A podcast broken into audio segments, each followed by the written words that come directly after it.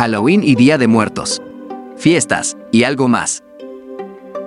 No es contra seres humanos y contra carne y hueso, es contra huestes espirituales, huestes de maldad que habitan en el aire, en las regiones celestes. Así lo declara la Biblia en, el, en la epístola a los Efesios capítulo 6 y versículo 12 que te comparto ahora.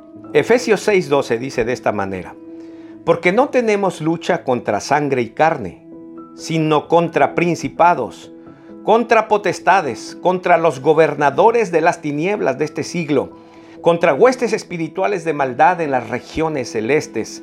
La versión Dios habla hoy dice de esta manera, porque no estamos luchando contra poderes humanos, sino contra malignas fuerzas espirituales del cielo, las cuales tienen mando, autoridad y dominio sobre el mundo de tinieblas que nos